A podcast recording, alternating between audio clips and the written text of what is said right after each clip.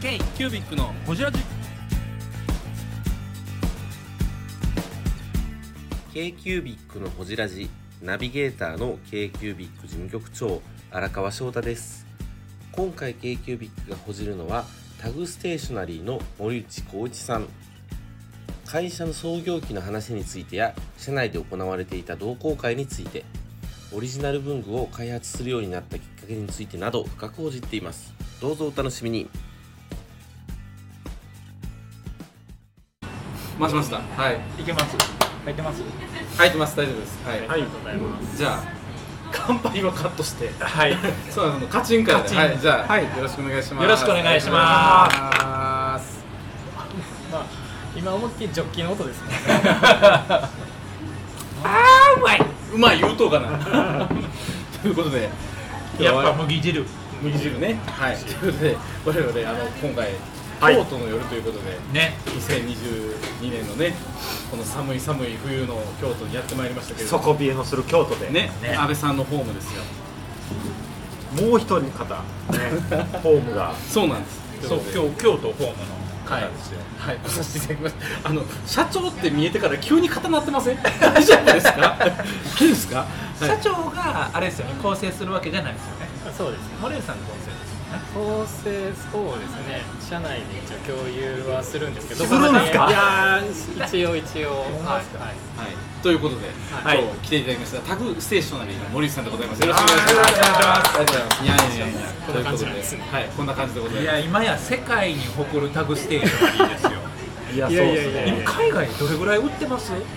ピー入れますけど、えーいや。いきなり金額から金金額とか。金額。結構いってるでしょ。じゃじゃいきなり行きますね。年間いやそんでもそうでもないですよ。あのいろいろ最近はねインク以外も出したりしてるんですけど、ええええメインはそのインクなんで、ええやっぱまあ一本ね1600円ええで仕入れてるんで。うん金額で言ったらそんなにですけど、まあ、本数で言うとまあどんなもんやろうがいかへんかぐらいちゃいます。石油のタンカーに2隻分ぐらい。タグタグ単価。でも年間いてたよ？ビジネスちゃんね一個のちゃん大きなビジネスですよ。まあ一社ねそのはいなね同じ山本さんとこと同じ問屋さん通してるんでああそうなんですね。そうですそうです。はいはいはいはいあれ知らなかったですか？あ同じでしたっけ？同じです。あほんまですか、はい。P 社えー P 社 P 社 P 社ね。えー P 社 P 社さん挟んでるんで、まあ、直接の利益としては、まあーはいはいはいであるんで、うんうん。まあ、その分広げていただいたっていうのがあって、なるほどなるほど。まあ P 社さんのおかげではありますで。もサンフランシスコペンションとか行ったら、もうタコさんのインコ並んでますからす。ごいです。メイドイン京都ですよメイドイン京都ではないか結局いやでもその僕も知ったんですけど後で詳しく聞きますけど、あのタコさんのインクはあれなんですよ。ちょっと他とは違うんですよ。そその成分成分というかね作り方が違いますよね。はい。そうですね。ね、それ後が後ほどちょっと詳しく聞きますけどね。ちょっと今日かかりすぎですね。かかりすぎですよ。かかりすぎですね。いやあのなんか競馬の最初みたいな。追い込みすぎに逃げ馬じゃないのに急に出てしまったみたいな感じになってますけど。ゆっくり行きましょうペース配分テンパってるテンパってる。じゃないのに出てしまった。そうそうそうそう。巻き場王みたいな感じダメです。すぐ失速するそうそうそうそう。そうなんですまあこんな感じでね3人上上手喋ってるんですけど。タグステーショナリーの森内です。k q b のほじラジあのー、ちょっと私の記憶と前提条件とかいろいろ確認していきたいんですけどタグステーショナリーさんって会社だった時もありますよね。ああのあるんですよ。子会社えーとね、もともとその武田事務機っていう母体のはい。会社があって、はい。そこから、えーとえー株式会社タグステーショナリーっていう子会社が、えーできたんですよでその子会社がはいもともとあの武田事務機の中にあるあのウェブとかその辺を担当してた部署があるんですよ、はい。はいはいそこをまあ独立っていう形で子会社化になって、はい。僕そこに属してたんですよ、ね、そこに入社されたんですか？入社のタイミングいや入社は武田事務機です。でその武田事務機の中のウェブ事業部っていうのがあってそこにあの、まあ、別の上司が、はいはいえーウェブ事業部の中にいてはい。その上司の下で僕働いてたんですよ、はいはいはい。で武田事務機の中にいながら、まあ、オリジナル商品を作ってオリジナルの商品の仕事と、えーウェブ通販の仕事と、まあ、一部海外に、まあ、一般文具はい卸販売するみたいな、まあ、そういう話を、えーうん。仕事を、まあ、その部署にやっててその部署を、まあ、武田事務機から独立して子会社化になったんですよ、うんうん。ちちなみに森内さん入ったのはどれぐらい何年ぐらい？ね、どうそう今日それも社長とも話してて。大体15年6年ぐらいですか。えー、そんな前？で新卒で入られたいやいやいやいや。何社か経て。あ何社か経て。経て。中途採用。なんで？えちちなみにその前社前その職歴としてははい。文房具関係なんでいやもう全く関係なくて僕、はい。文房具はこの武田事務機が初めてで。へそのウェウェブデザイナーみたいな感じで募集してたってこいええーとウェブ事業部のスタッフを募集してたんですけど。とでも15年前でウェブウェブウェブに行くお店ってあんまりなかったよね？なかったですなかったです。うち早かったんですよ、文房具屋さんなんやった？らウェブ敵対視してくれしてたぐらいやから。そう2005年6年ぐらいそれですね。こそ岸社長やってたんでしょ？あ脇さんの創業地ね。脇さんぐはい脇さんとか長澤さんもやり始めたかなぐらいですよね。そうですだからまだ周りみんなそのウェブにウェブっていうか販売をそっちに持っていくみたいな考えまだなくてどっちかっていうと敵対視してたぐらいなそうですそうです。時期やと思う一般ユーザーの方でも多分当時やと武田事務機さんっていうよりもあのタグタグさん市場通りのタグさんみたいな認知ですよねきっと。そうです。お店の名前で。うんそうそう。2条とかもまだないですもんね多分。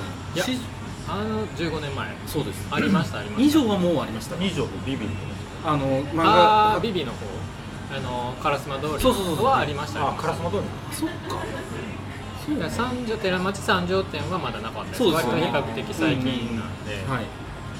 だからそうです。ね直営店としてはその烏丸五条の本店と、うん烏丸二条の二条店と、あの時直営で大阪にもなちょっとあったりとかして。ありましたね、はいありました。だっていや私ね二条店の立ち上げ行ってるんですよ。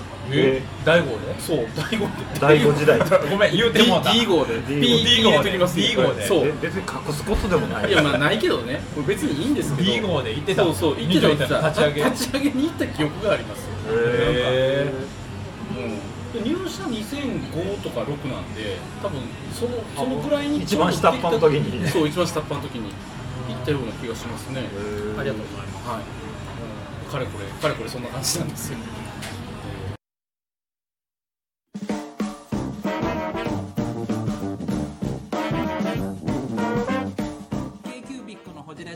リスナーの皆様からメッセージをお待ちしております。アドレスは info.kcubic3.com info.kcubic3.com もしくは KQBIC サイトのメッセージフォームよりお願いします iTunes のコメント欄でもお待ちしております。皆様のお便りせーの。お待ちしています。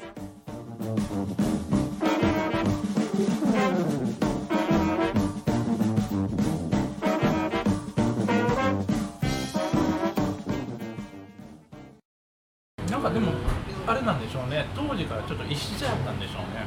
なんか文房具店らしからぬ動きをしてたんでしょうね、そうなんですかね。そのもともと創業というかその武田社長と武田専務が、あのまあ、武田社長ですね、まあ、専務も、まあ、ご夫婦から始められたんですけど、初めはそのお店というよりかはその文房具とか事務機の納品メインやったんですね。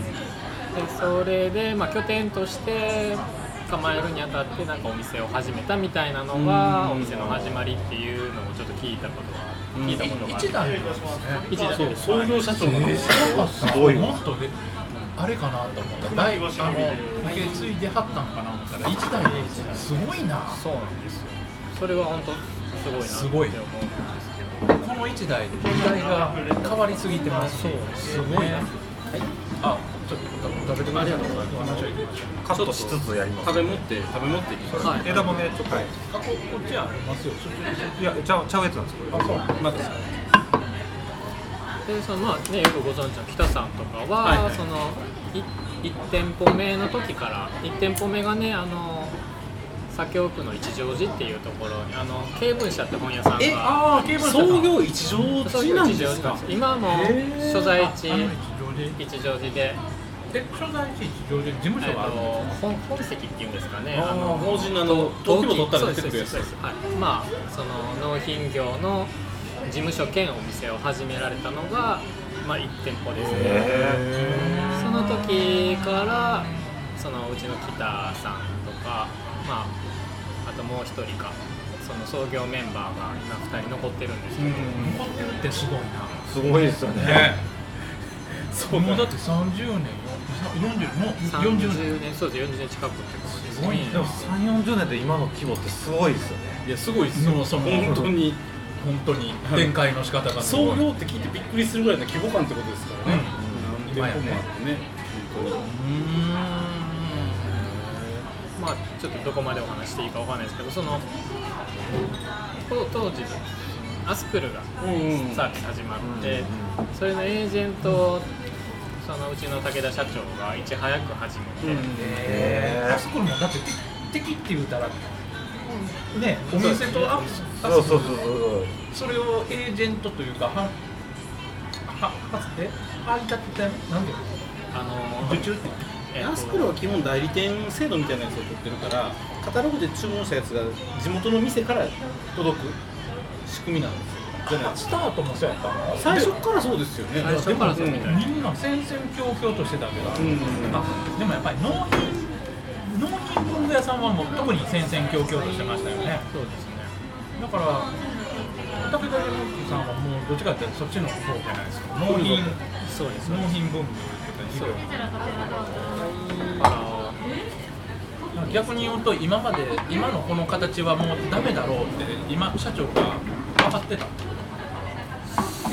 そうですね。そのこれは限界があるよみたいなのが分かってたってことなのかうちの社長なんかそういうところにその嗅覚というかその適応能力というかその先を見通す力というかそういうのが割と強くて、花木君うん。まあ、新しいもの好きっていうところも多少性格的にはあるとは思うんですけど、なので、うん。まあ、まあそのよりやいち早くそのアアスクルのエージェントを始めたっていうのがそのアドバンテージになってっていうところですね、まあ、法人向けの納品とお店の販売とそのアスクルでっていうのが一応、まあ、うちの武田事務機の基盤の事業になって、まあ、これまで来たっていう形ですね。えー、ブングスキーラジオです。ブングスキーラジオ。1年以上やってきてます。ブングスキーラジオ、小野さん、どんなラジオですか？えーと2人がボソボソ話して1人がハキハキ喋るラジオですね。高橋さん。え？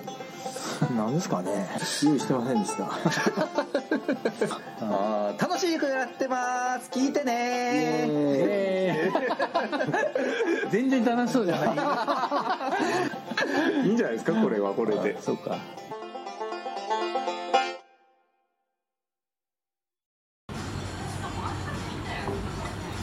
っきお話ししたその子会社のタグステーショナリー。うん。子会社のタグステーショナリーの方ではい。やってる EC うん。オフィスジャパンっていう。そちらはもうあの日本の一般文具もほとんど網羅した、まあ、メガショップというかいわゆるタグステーショナリーっていう会社は別になくなったわけではあありないますありますんですねありますあります。そうなんや。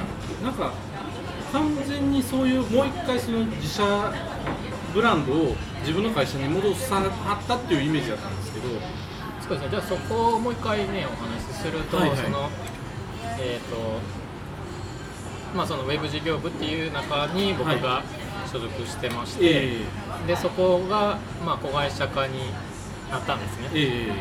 えー株式会社タグステーショナリーという形で、で、えーまあ、その中でそのオリジナル商品の開発とかもえうんやってたんですよ。もともとはだから初めは武田事務機の中のウェブ事業部の中で僕らがそのオリジナル商品を企画開発してオリジナルやろうぜっていうのはなんか最初空気あったんですか？なんか長澤さんもやってるしみたいな感じで。初めはその社長発信の同好会っていうのがあったんです同好会？へえみんな突っ込んだ。社長？え社長武田社長発信。発信ってどういうこと？あのーまあその文具に関してそのその知識を深めようかっていうような中で会社の融資を募って、はい。まあ初めは月1とかなんかそれぐらいではい。集まってざっくばらんにちょっと文具に関して。えでも社長発信やったらみんな出にくくないですか？行きにくいですよね。黙ってうなずいてるラジオの人には伝わらへん。黙ってうなずいてる。めちゃくちゃ深くうなわかるずいてますよ。わわかるわ僕言うたら会社そないなんもん。社長ですもんね。ただなんかその、まあ、社長ってすごいその人柄が良くて、うん。そのまあ、少年的な一面もあるんですよね、うやっぱりその新しいもの好きとかヨットが好きとか、まあそのライフワークとして仕事を捉えてはるんでだからその辺ちょっとまあプライベートと仕事っていうのかきれなし、うん。ある意味、まあちょっと同好会という形でまあやろうかっていう、まあ、形で始まってそこにまあ、儲かりそうだからじゃないですもんね。商品知りたいとかそういう欲求ですもんねそうですすね。ね、うん。その先に何か考えてらっしゃったことはあったかもしれないですけど、うん。まあ、ノリ的にはそういうフフラットな感じで始まって、で参加させてもらっててでそこでその、まあ、オリジナル商品っていうのもここでなんかちょっと比較できたらっていうことで、でまあ何ができるかで何をやればいいかっていう中でそのインクっていうのがうん出てきたんですよ。でまあその先行者としても長澤さんがね、はい。しっかりやられてる中でその、まあ、うちもそういうのやりたいなっていう話で。で、まあ、その同好会に集まったメンバーが多分56人いたと思うんですけどその中で一応まあじゃあそのインクを作るにあたってコンペ形式でもうここからも同好会っていう域。超えてますよね。超えてますよね。どうどういうコンペするわ。コンペ。コンペそのそのご集まった中で企画企画を出して。企画を出してじゃあそれでじゃあ社内にそういうコンペ形式で決めて、じゃあその採用されたやつをちょっと実現化していこうかっていう流れがあったんですよ、へえいろんなもんぶっ込んでくるな まあそうですね。でそこで僕も一応まあ企画部出して考えて、でそれでまあ最終一人一つに絞ろうかってなったんですけど、まあそのコンペコンペ的ななんかそういう企画を出し合うっていう時に僕含めて僕の上司のと含めて負担しか出なかったんですよね。でその中川さん？中井さん？あ中井さん。中井さん？中井です中井です。中井さんはい、でまあそこの2つでどっちかに絞るかっていうのも、まあなんかちょっともったいない話だし、2つ通そうかっていう。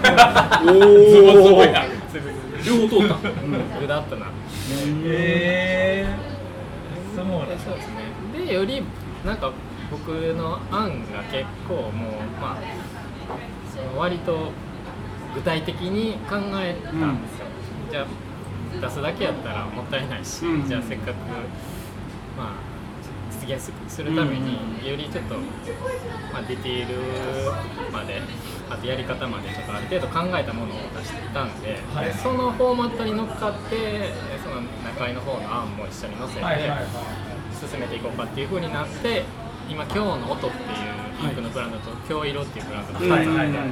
京色の方はその中井の案。ああそうなんですね。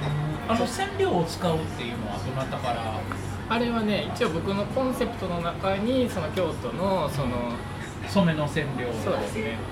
へ一応僕らのあの地域が、うん。そのえっ、と